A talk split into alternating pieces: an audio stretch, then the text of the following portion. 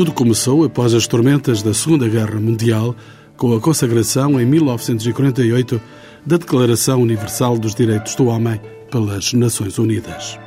A cada pessoa é reconhecido o direito de se envolver com o património cultural da sua livre escolha. Este direito foi sequencialmente suportado por diversos instrumentos do Conselho da Europa, entre eles a Convenção Cultural Europeia de 1954. Três décadas depois, em 1985, erguia-se a Convenção para a Salvaguarda do Património Arquitetónico da Europa. Em 1992, o mesmo Conselho consagra a Convenção para a Proteção do Património Arqueológico. Uma nova convenção sobre a paisagem surgiria no ano 2000. Assinada no Algarve, em outubro de 2005, a Convenção de Faro só seria aprovada pela Assembleia da República Portuguesa em julho de 2008.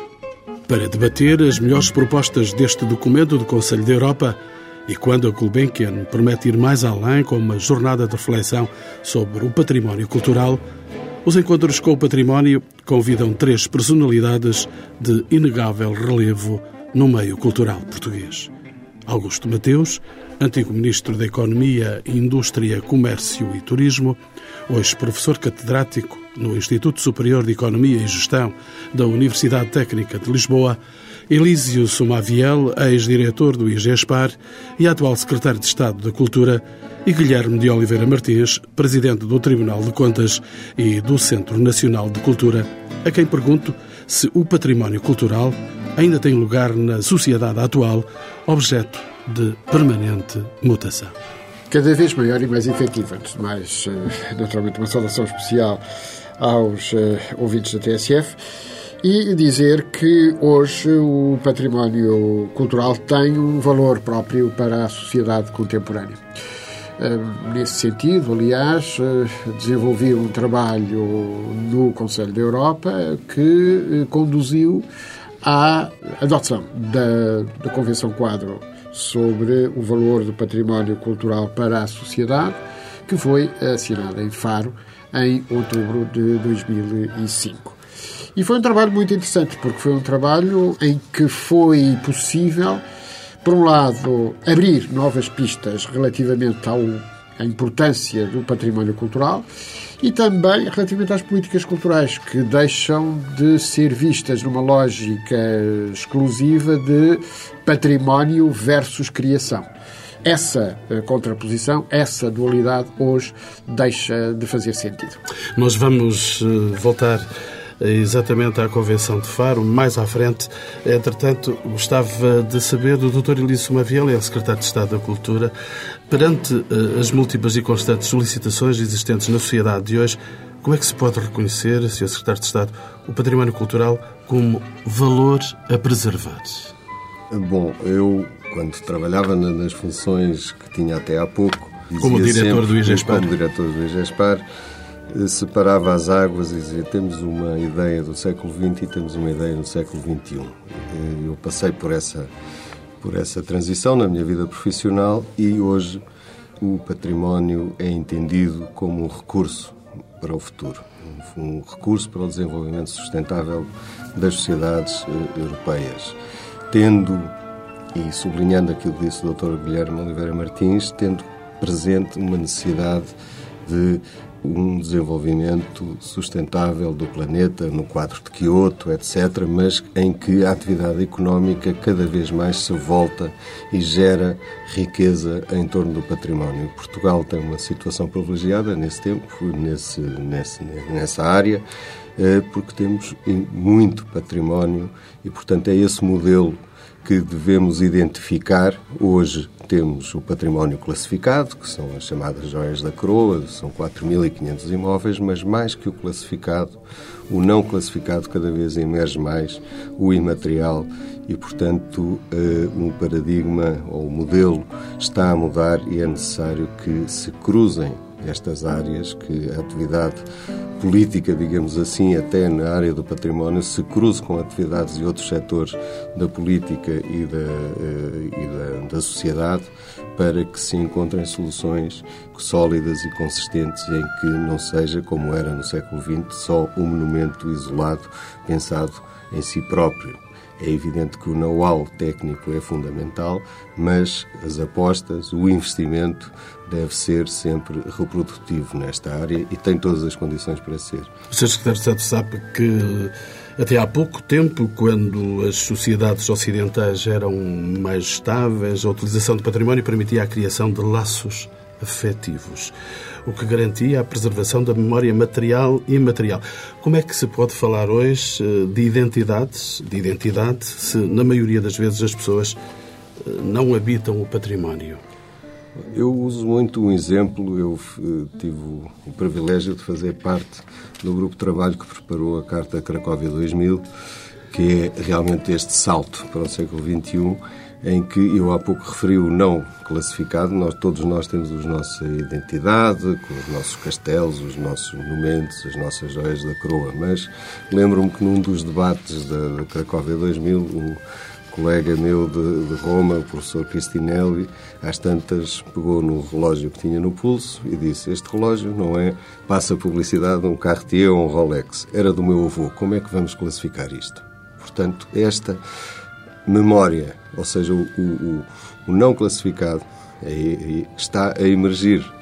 A Europa das Nações dilui-se um bocadinho, todos nós usamos o euro, a globalização traz em contrapartida, uma cada vez maior localização e uma maior identidade local. É isso que devemos eh, ter presente e, e, fazer com que o local emerja e que eh, as apostas nas políticas de património façam sentido, tendo em conta este movimento esta deslocalização do, das referências para também a referência uh, local. Doutor Guilherme Uma brevíssima referência relativamente à questão do material e do imaterial. Hoje, uh, o imaterial é cada vez mais importante, está reconhecido pela Unesco, mas uh, é preciso percebermos o que é o imaterial. O imaterial são as tradições, são os costumes, olha, é a culinária, é a gastronomia, mas é também a língua, é, é tudo isto que corresponde à própria convivialidade. É, no fundo, a vivência da memória. E a nossa relação com o património construído, aquilo que nós uh, podíamos designar, usando a expressão de Rabelais, as pedras mortas, uh, não pode deixar de ter em conta as pedras vivas. É? Essa é que é a questão. Doutor Guilherme de Oliveira Martins, o património pode ser hoje, ao mesmo tempo, dever e um direito dos cidadãos? É um dever e um direito dos cidadãos, justamente. É essa uma das inovações da nova Convenção onde uh, diz, pois bem, a nossa relação com o património obriga a que assumamos as nossas responsabilidades da sua preservação, da sua uh, salvaguarda, mas simultaneamente também da sua relação com a vida cotidiana. Professor Augusto Mateus, como é que os cidadãos podem, de facto, tomar consciência de integrarem e pertencerem e construírem as identidades se essa ideia aparece integrada num discurso técnico associado ao direito e à economia? Talvez uma nota em relação ao que já foi dito. As sociedades eh, que têm futuro são as sociedades que têm passado. As sociedades, quando só têm presente, não têm futuro. E, portanto, do ponto de vista civilizacional, do ponto de vista humano e social, esta questão não é uma questão estritamente de direitos, é uma questão de eh, sustentabilidade, é uma questão decisiva para o futuro da humanidade. Nós vivemos um tempo de aceleração drástica eh, das eh, oportunidades e das ameaças na organização das nossas sociedades, da economia, na gestão do planeta. Vivemos um tempo em que temos mais pessoas a viver em cidades do que noutros tipos de habitat e, portanto, vivemos um tempo em que ou somos capazes de fazer um conjunto de sínteses inovadoras ou não teremos especial futuro. Desse ponto de vista, convém eh, fazer aqui um passo, na minha opinião, que é o de eh, passar a unir, em vez de separar certas realidades. Unir o imaterial e o material e não separar. São coisas que são interessantes do ponto de vista analítico, são pouco interessantes do ponto de vista prático. O imaterial só existe na medida em que faça parte das nossas vidas. E é tão real como o material. As, as tais pedras vivas e mortas ou são reais, se lhes damos valor e se as sabemos usar, ou não existem nenhumas nem outras.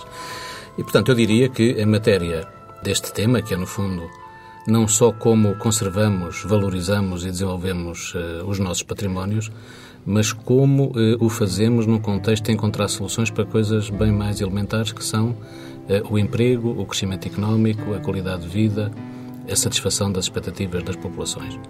Eu diria que no mundo que, em que nos colocamos, que é o mundo da Europa, numa economia mundial globalizada e em sociedades que essencialmente eh, têm evoluído para problemas eh, profundos e complexos, mas num sentido positivo, nós hoje temos muito mais democracias que alguma vez tivemos no mundo, com os limites todos das imperfeições das democracias. Neste contexto, eu diria que o aspecto essencial é este. Não há, nas sociedades em que nós nos inserimos, possibilidade de satisfazer as expectativas da população sem basear o crescimento e o desenvolvimento económico na cultura, na criatividade e no conhecimento e não na cultura e na criatividade, e não na cultura e no conhecimento, e não na criatividade e no conhecimento, nestas três coisas. E desse ponto de vista, nós temos que perceber uma coisa muito simples: é que quando falamos de cultura no sentido núcleo duro, eh, digamos, dos patrimónios, núcleo duro das artes, núcleo duro, eh, digamos, daquilo que é eh, o desenvolvimento de um conjunto de bens e serviços públicos, que são cada vez mais globais e não nacionais, nós temos que perceber que o, eh, os nossos destinatários, os nossos protagonistas são os cidadãos, portadores de direitos e portadores de responsabilidades. Direitos e responsabilidades são direitos eh, relativamente limitados.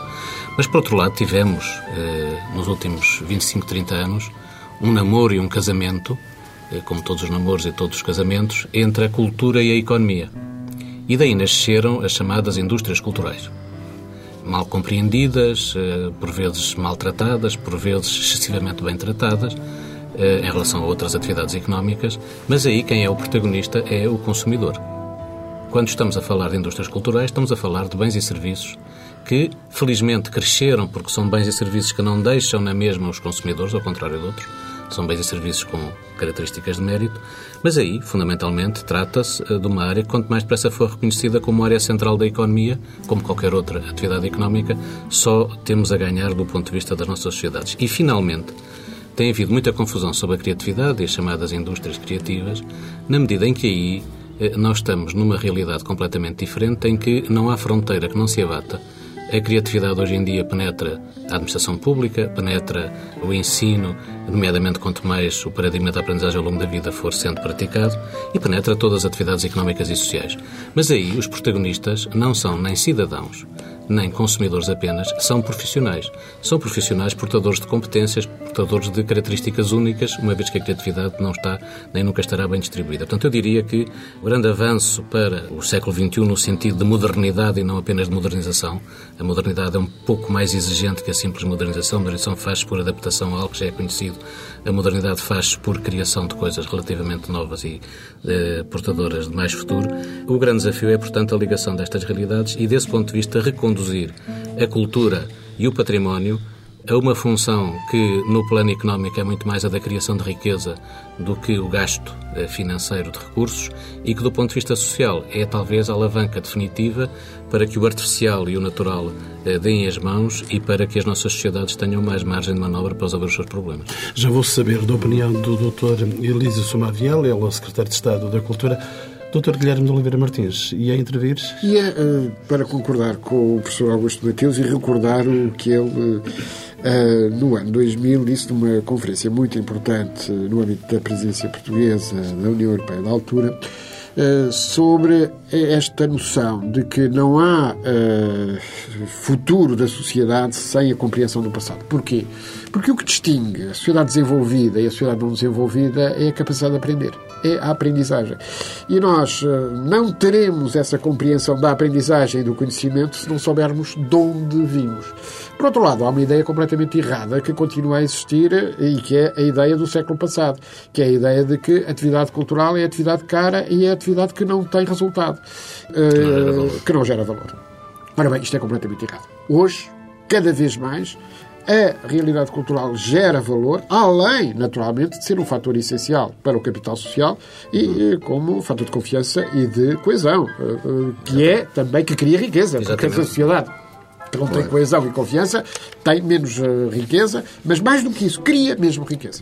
Doutor Elísio Somadiel. Era apenas, era só sublinhar o, o que foi dito, uh, dar aqui um pequeno nota. Em maio de, deste ano reuniram em Viena os diversos IGESPARs, digamos assim, da Europa, 28, e assinámos eh, conjuntamente uma declaração que, é, que chamamos de Declaração de Viena, em que falamos do input económico e da necessidade dos governos para combaterem a crise, apostarem no investimento. Houve já alguns países, a Noruega, a Holanda, o Luxemburgo e a Eslováquia, onde houve injeções fortes de, de, governamentais no setor do património, eh, nomeadamente nas áreas da reabilitação e que esse, eh, eh, no espaço de um ano esse investimento se tornou altamente reprodutivo em número de empregos, em atividades, gerou atividade local e, de certo modo, eh, este apelo de Viena, feito por 28 colegas desta área, é uma referência que também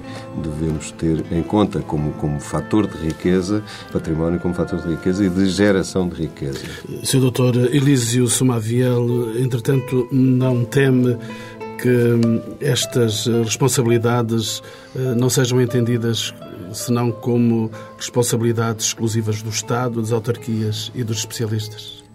O velho provérbio chinês, não des o peixe, ensina a pescar da cana de pesca. Eh, é um pouco, penso que o Estado, as autarquias cada vez mais estão a apostar e a sentir o património como sua necessidade, como um fator de desenvolvimento local, ao contrário do que se passava no século XX. Eu lembro-me quando comecei nesta vida que um, um, autarca queria dar água, luz, infraestruturas, esgotos às suas, eh, aos seus conselhos e o património estava longe, mas hoje estamos numa fase de qualificar e recordo que 70% do investimento público em património é feito pelas autarquias, portanto, cada vez mais eh, são aliados com que nós devemos contar, contratualizar, não investir isoladamente. Temos que criar uma cultura de parcerias, de envolvimento de parceiros e, portanto, do meu ponto de vista, o Estado deve assumir esse papel indutor, esse papel catalisador e voltar-se para com, com, determinação para este fator de eh, economia como indutor do, de combate à crise económica. Doutor Guilherme de Oliveira Martins. Mas ao falar no valor do património para a sociedade, temos que perceber que há esse património que está à guarda do Estado e corresponde a bens coletivos eh, que não podem deixar claro. de ser devidamente assumidos, ah, mas há muito mais do que isso. Eu lembro-me que na passagem das sociedades agrárias, patrimonialistas, eh, para a eh, segunda Revolução Industrial, nós tivemos um problema. A reconstrução dos castelos particulares, não é? Uhum. Naquele velho princípio, como é que se repunham as ardósias eh, nos castelos do Loire, não é? Uhum. As ardósias dos telhados, não é? Porquê? Porque, sabemos bem, as pedras mortas morrem pelo telhado, não é? E é necessário, por isso, criar mecanismos de incentivo uhum. e de apoio, sendo que as responsabilidades públicas são importantes, mas quando nós verificamos que falar do património, falar da cultura, não é apenas falar de uma despesa sem retorno, nós temos que perceber que esse eh, investimento, tendo retorno, permite o envolvimento da própria sociedade e até do mercado, naturalmente não sozinho, porque todos nós percebemos que as falhas do mercado aqui também se Exatamente. aplicam uh, e aplicam significativamente. Era a tal questão. Uh, como é que se resolveu o problema dos telhados uh, dos castelos do Loire, uh, através da convergência de apoios públicos, mas simultaneamente de incentivos que permitiam aos proprietários privados ter retorno. É? E essa questão é absolutamente fundamental. Falamos agora da Convenção de Faro, da Convenção de 2005, que foi uh, criada por Estados-membros do Conselho da Europa. O que é que traz de novo esta Convenção para o entendimento do património no século XXI? Ultrapassa uma lógica meramente conservacionista do património. É, como o Dr. Elísio Sumadiel disse há pouco, é passar de uma concepção, que é a concepção uh, oitocentista e novecentista uh, do património, para uma concepção em que é indispensável perceber que o património artístico, o património arquitetónico e arqueológico tem que ser visto em ligação direta com a própria sociedade. Há um conceito novo que este, esta convenção consagra, que é o conceito de património comum. Eu explico em duas palavras apenas por que razão é que esta noção de património comum uh, surgiu com muita premência, uma vez que no processo de elaboração da Convenção nós vivíamos as uh, consequências da crise dos Balcãs. E tínhamos eh, problemas concretos, não é? Que nos eram colocados. Lembramos da Ponte de Mostar, vários templos no, no Kosovo, que tinham referências múltiplas, porque ao longo da história tinham ligações uh, à religião judaica, ao catolicismo, ao cristianismo ortodoxo, uh, ao uh, islão, e perguntava-se que comunidade, afinal, é que se pode reivindicar desta memória? Obviamente que nestes casos estamos perante o património comum. E estando perante o património comum, nós temos que encontrar mecanismos que permitam a todos rever-se nesse património, rever-se nessa memória, mas simultaneamente o património deve ser um fator de paz, é não um fator de guerra.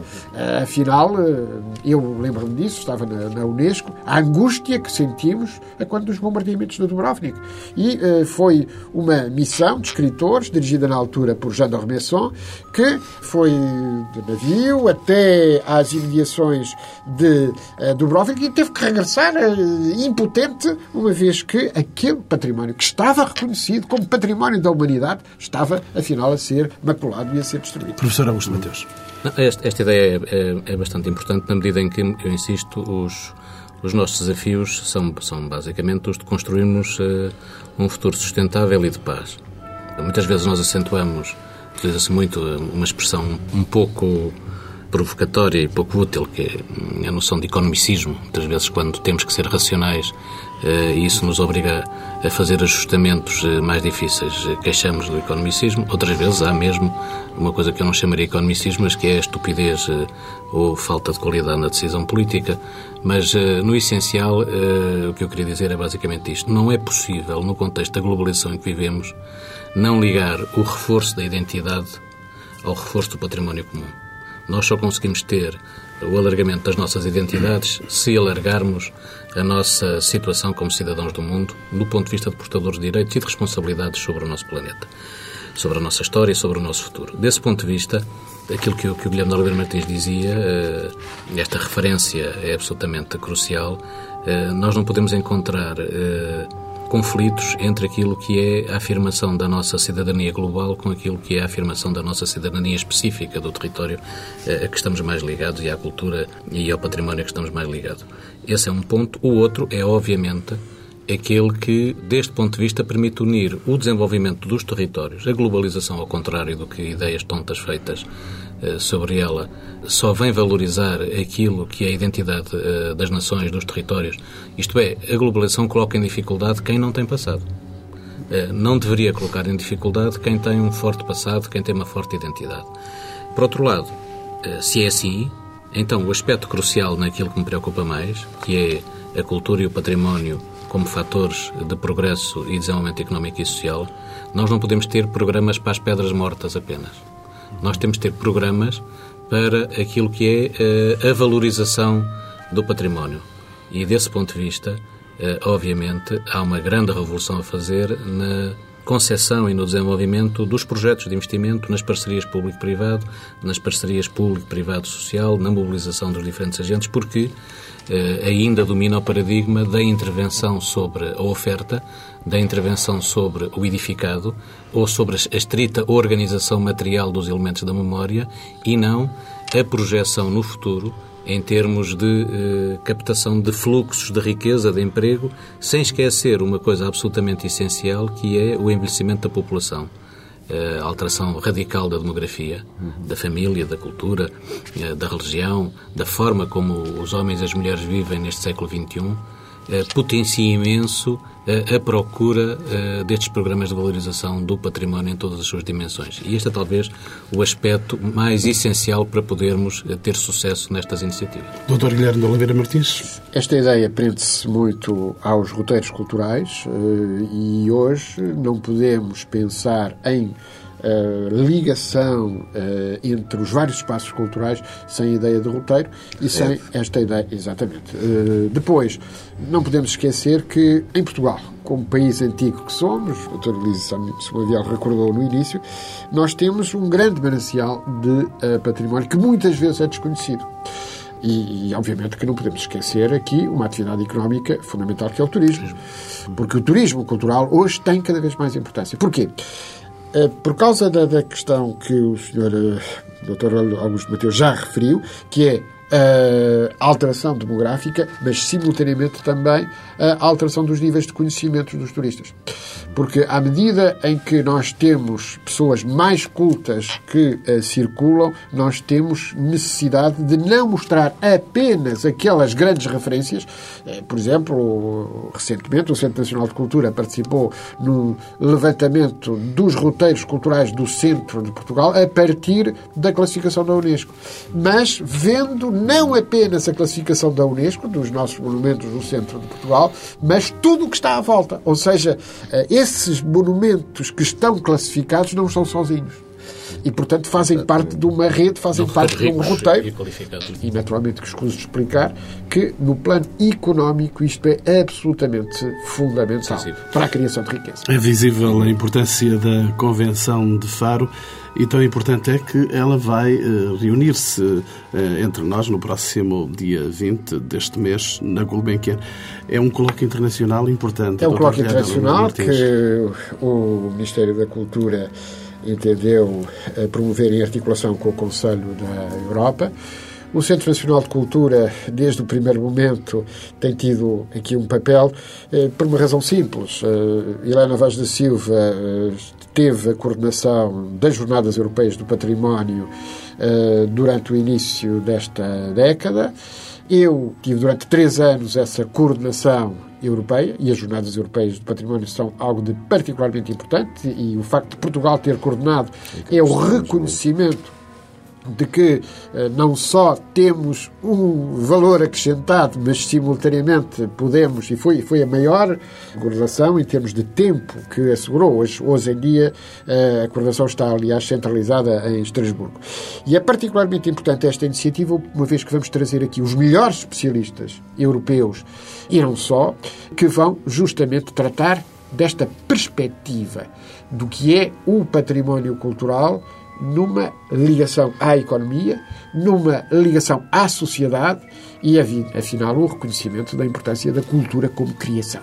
Sr. Secretário de Estado da Cultura, eh, este programa tem preocupações pedagógicas, por isso não posso deixar de lhe perguntar qual é que deve ser atualmente o papel do Estado para a preservação do património.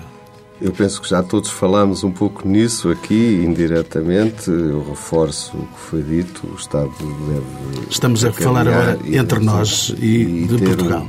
Um, um papel indutor deste desenvolvimento sustentável que não se pode fazer sem o património. O património é um fator de riqueza, é um fator estruturante de uma sociedade do conhecimento isto começa na escola primária. Eu digo muito que é necessário ganhar uma geração para o património. Isso é uma aposta que deve ser feita, tal como já se ganhou uma geração para o ambiente, para as questões ambientais.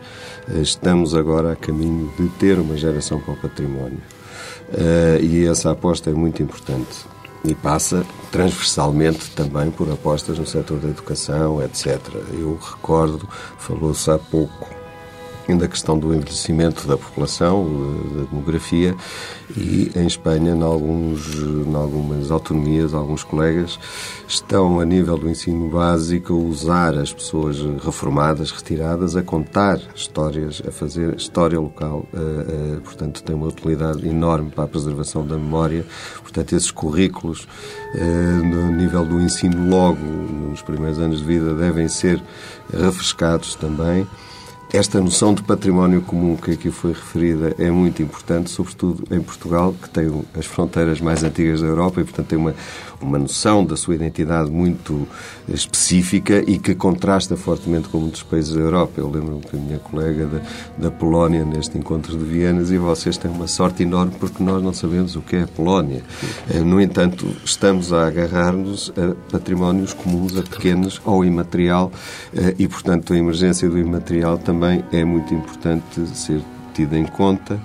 Tenho que referir na anterior legislatura o facto de termos regulamentado a lei do património, que é a nossa lei de bases, que é de 2001 e que teve estes anos todos por regulamentar, e ter sido uh, aprovado e promulgado um decreto que regulamenta também a questão do património imaterial. A lei de bases e... do património cultural de 2001 que refere, ela articula-se bem com esta convenção de 2005? Eu penso que sim, tem todas as condições para isso. É uma lei que está muito bem estruturada e estes diplomas de desenvolvimento já são mais programáticos, digamos assim, e vão no sentido de dar essa identidade nova ao património, partindo do princípio que o património mais importante são as pessoas. Isto deve estar presente eh, em, em toda a sociedade. Aliás, a palavra mais repetida nesta convenção é pessoas, a palavra pessoa, como sendo, Exatamente. de facto, modeladora uh, da própria ideologia da Convenção. Professor uh, Augusto Mateus.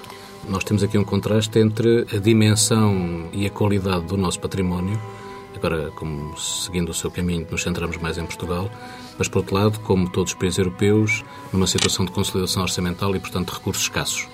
Eh, portanto, não, não nos podemos enganar sobre aquilo que é a missão pública e sobre aquilo que é o, o contributo eh, de todos os outros parceiros da sociedade, nomeadamente do setor privado do setor social.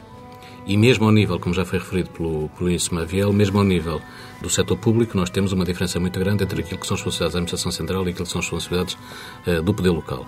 Em termos simples, eu diria que uh, nós temos em torno uh, deste cruzamento, cultura, criatividade conhecimento, dois desafios muito grandes. O primeiro desafio é dar um bom exemplo daquilo que é, na minha opinião, eh, o modelo de governo do século XXI, que é um modelo de governo temático e não setorial.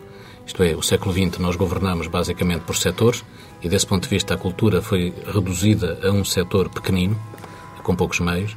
O futuro é muito mais uh, o de governos de temas uh, cruciais, transversais, explorando as sinergias que a sociedade pode oferecer. E, portanto, desse ponto de vista, nós temos na cultura um dos melhores exemplos para criar novas uh, formas de governo muito mais eficientes, muito mais eficazes, muito mais duradouras. Na medida em que olhamos para a cultura não como um setor, mas para a cultura como um eixo transversal onde, como digo, criatividade, conhecimento, património, turismo, atividade económica, criação de emprego, são decisivas. Por outro lado, a sociedade portuguesa, na minha opinião, tem uma leitura muito limitada daquilo que é o desenvolvimento tecnológico e tem adotado posições que são posições de ir à boleia do desenvolvimento tecnológico em vez de se apropriar do desenvolvimento tecnológico para criar riqueza e desenvolvimento económico e social.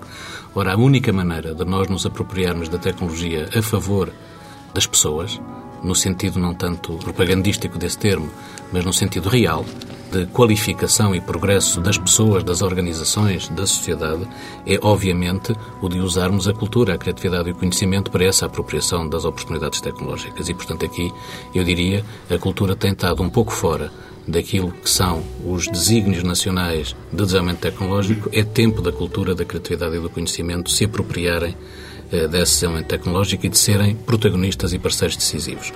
Eu diria finalmente que para termos os recursos necessários para fazermos face às nossas responsabilidades em matéria de património, nós temos de ser capazes de fazer duas coisas. Em primeiro lugar, retirar recursos públicos das áreas que mais se aproximaram, tradicionalmente situadas no terreno da cultura, mas que mais se aproximaram do terreno da economia comum, digo, a maior parte das indústrias culturais, e portanto não faz grande sentido alocar aí recursos que devem ser alocados àquilo que são a defesa e promoção de bens públicos e semipúblicos, e por outro eh, fazer, obviamente, uma sólida parceria no ordenamento do território, uhum. nos grandes projetos de estruturantes do país, para que eles deem um contributo a essa salvaguarda do nosso património, conservação e desenvolvimento. Porquê? Porque todos esses projetos só fazem sentido se esses territórios se desenvolverem mais significativamente. E, portanto, em vez de olharmos para os projetos de infraestruturas, que nós chamamos de infraestruturas, se olharmos para esses projetos como projetos estruturantes de desenvolvimento, então há um contributo na construção da infraestrutura a dar à conservação do património. E, portanto, estes são alguns elementos, há muitos outros, mas há soluções desde que nós façamos aquilo que aqui estamos a dizer, que é ter um olhar do século XXI para problemas do século XXI e não um olhar do século XIX para problemas do século XXI. Guilherme de Oliveira Martins. O que o professor Augusto Mateus diz é absolutamente fundamental. Devo começar por dizer que a lei portuguesa relativamente ao património foi pioneira eh, e não há qualquer contradição com esta Convenção. A de 2001. A de 2001, exatamente. E, por outro lado, há esta preocupação. O tecnológico é instrumental tecnológico é absolutamente fundamental, como obviamente todos temos que perceber. Mas é instrumental. Mas é instrumental. Eh, a relação fundamental é a relação pessoa a pessoa. Eh, é, é como na educação. Eh, eu posso ter uma sala de aula completamente equipada da melhor tecnologia e ter um péssimo professor Exatamente. e ter um péssimo resultado no processo de aprendizagem, não é? Porquê? Porque uh, tem todas as condições tecnológicas, mas faltam as condições fundamentais, que são as condições humanas, que são as condições. Uh, exatamente. Isso, isso é absolutamente fundamental. E a cultura faz essa distinção. Hoje, o país desenvolvido e o não desenvolvido, já falámos há bocadinho da aprendizagem e falamos da valorização da cultura, dos elementos culturais. É aquilo que vai permitir dizer-nos o que é a qualidade é a qualidade. Não há qualidade sem a solução da, uh, do valor da cultura, do valor da criação. E mesmo se analisarmos o pensamento económico, não é preciso irmos a Schumpeter, não é preciso irmos à destruição criadora para percebermos que aí é a inovação. E eu, o que é que garante a inovação? O que garante a inovação é, é justamente o elemento de qualidade. E agora a questão dirigida necessariamente ao professor de Economia, Augusto Mateus. Sr. Professor, acha que a sociedade compreende e aceita que o património cultural possa ser um fator fundamental para o desenvolvimento económico sustentável? A sociedade, nesse sentido que me está a colocar, é um bocadinho São Tomé. Isto ver para a, crer. A sociedade tem que ver. Eu dou-lhe o um exemplo. Houve um tempo na sociedade portuguesa em que houve uma clara preferência da sociedade pelo novo, em detrimento do recuperado ou do regenerado. A partir do momento em que na sociedade portuguesa foram visíveis os resultados de algumas ações de regeneração urbana, de recuperação de edificado, tudo mudou na sociedade portuguesa. E, portanto, aqui não se trata, na minha opinião, de ir lá por uma lógica de eh, convencimento, propaganda, difusão. Essas coisas são importantes, os debates, mas é muito mais importante o debate do que propriamente a difusão de ideias simples. Agora, o essencial é conseguirmos fazer duas mudanças, para não falar muito, diria o seguinte. Em primeiro lugar, o exemplo. Nós temos que ter exemplos de regeneração urbana, exemplos de regeneração rural, exemplos de recuperação e valorização do património, como eu dizia. Quantos mais programas houver em que a componente de recuperação das pedras mortas, para usar a referência que temos usado nestes minutos, eh, estiver ligada ao desenvolvimento de pedras vivas e, sobretudo, à articulação nesse território específico, muito particular, da lógica comum e da lógica identitária nacional e regional, melhor. Por outro lado, obviamente, nós temos uma batalha imensa a desenvolver nas cidades, eh, que é uma batalha a favor de eh, eh, qualidade, a favor de regeneração, a favor de reabilitação e recuperação.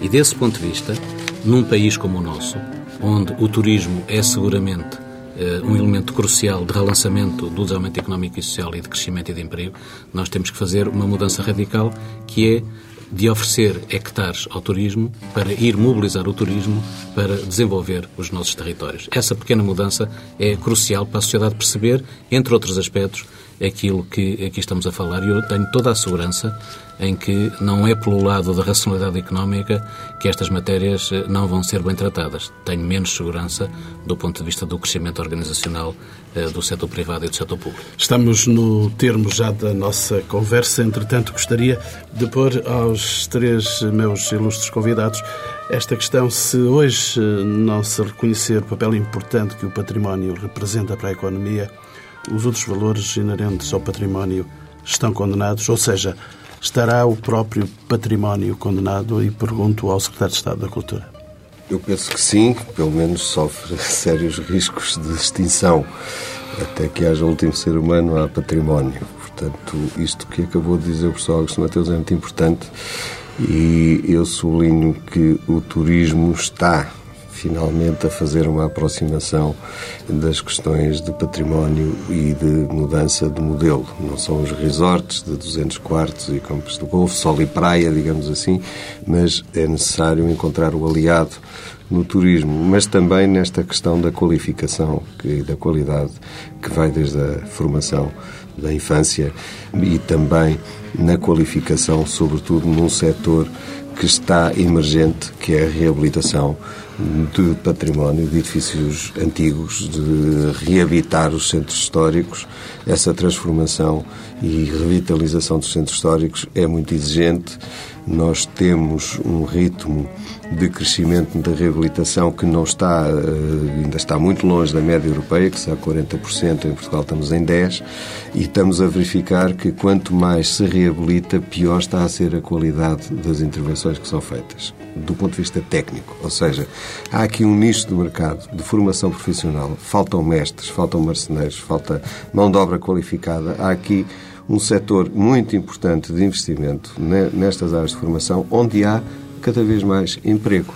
E, portanto, temos que ter em conta estes nichos, estas janelas de oportunidade e apostar fortemente no património como fator do futuro. Professor Augusto Mateus? Claro que tem futuro. Os problemas podem agravar-se. No essencial, a mensagem que é possível deixar no, no final desta, desta nossa agradável conversa é basicamente a de que a economia não é tão importante como as pessoas pensam. Eh, as nossas sociedades, felizmente, eh, são sociedades mais livres. É um economista que está a produzir estas afirmações. Sim, sim. Exatamente porque me considero um economista do século XXI. Uh, eh, isto é, a economia é muito importante na sua dimensão, mas uh, não é seguramente uh, o centro da nossa vida, nem o centro do universo, nem o centro, digamos, das nossas decisões. Não podemos é agredir a economia. Isto é, não podemos pensar que podemos passar diretamente dos nossos desejos às realidades, agredindo a economia. A economia deve ser respeitada do ponto de vista de um elemento de racionalidade que permite ou não permite levar à prática determinadas decisões. Doutor Guilherme de Oliveira Martins, há não. mais alma para além da, ah, da economia? Sim, não, não, mas não há qualquer contradição com o que acaba de ser dito pelo professor Augusto Mateus. O professor Augusto Mateus está a dizer que a economia humana é que é fundamental a economia para as pessoas. E essa economia para as pessoas obriga, por exemplo, a entendermos que a globalização harmonizadora não dá.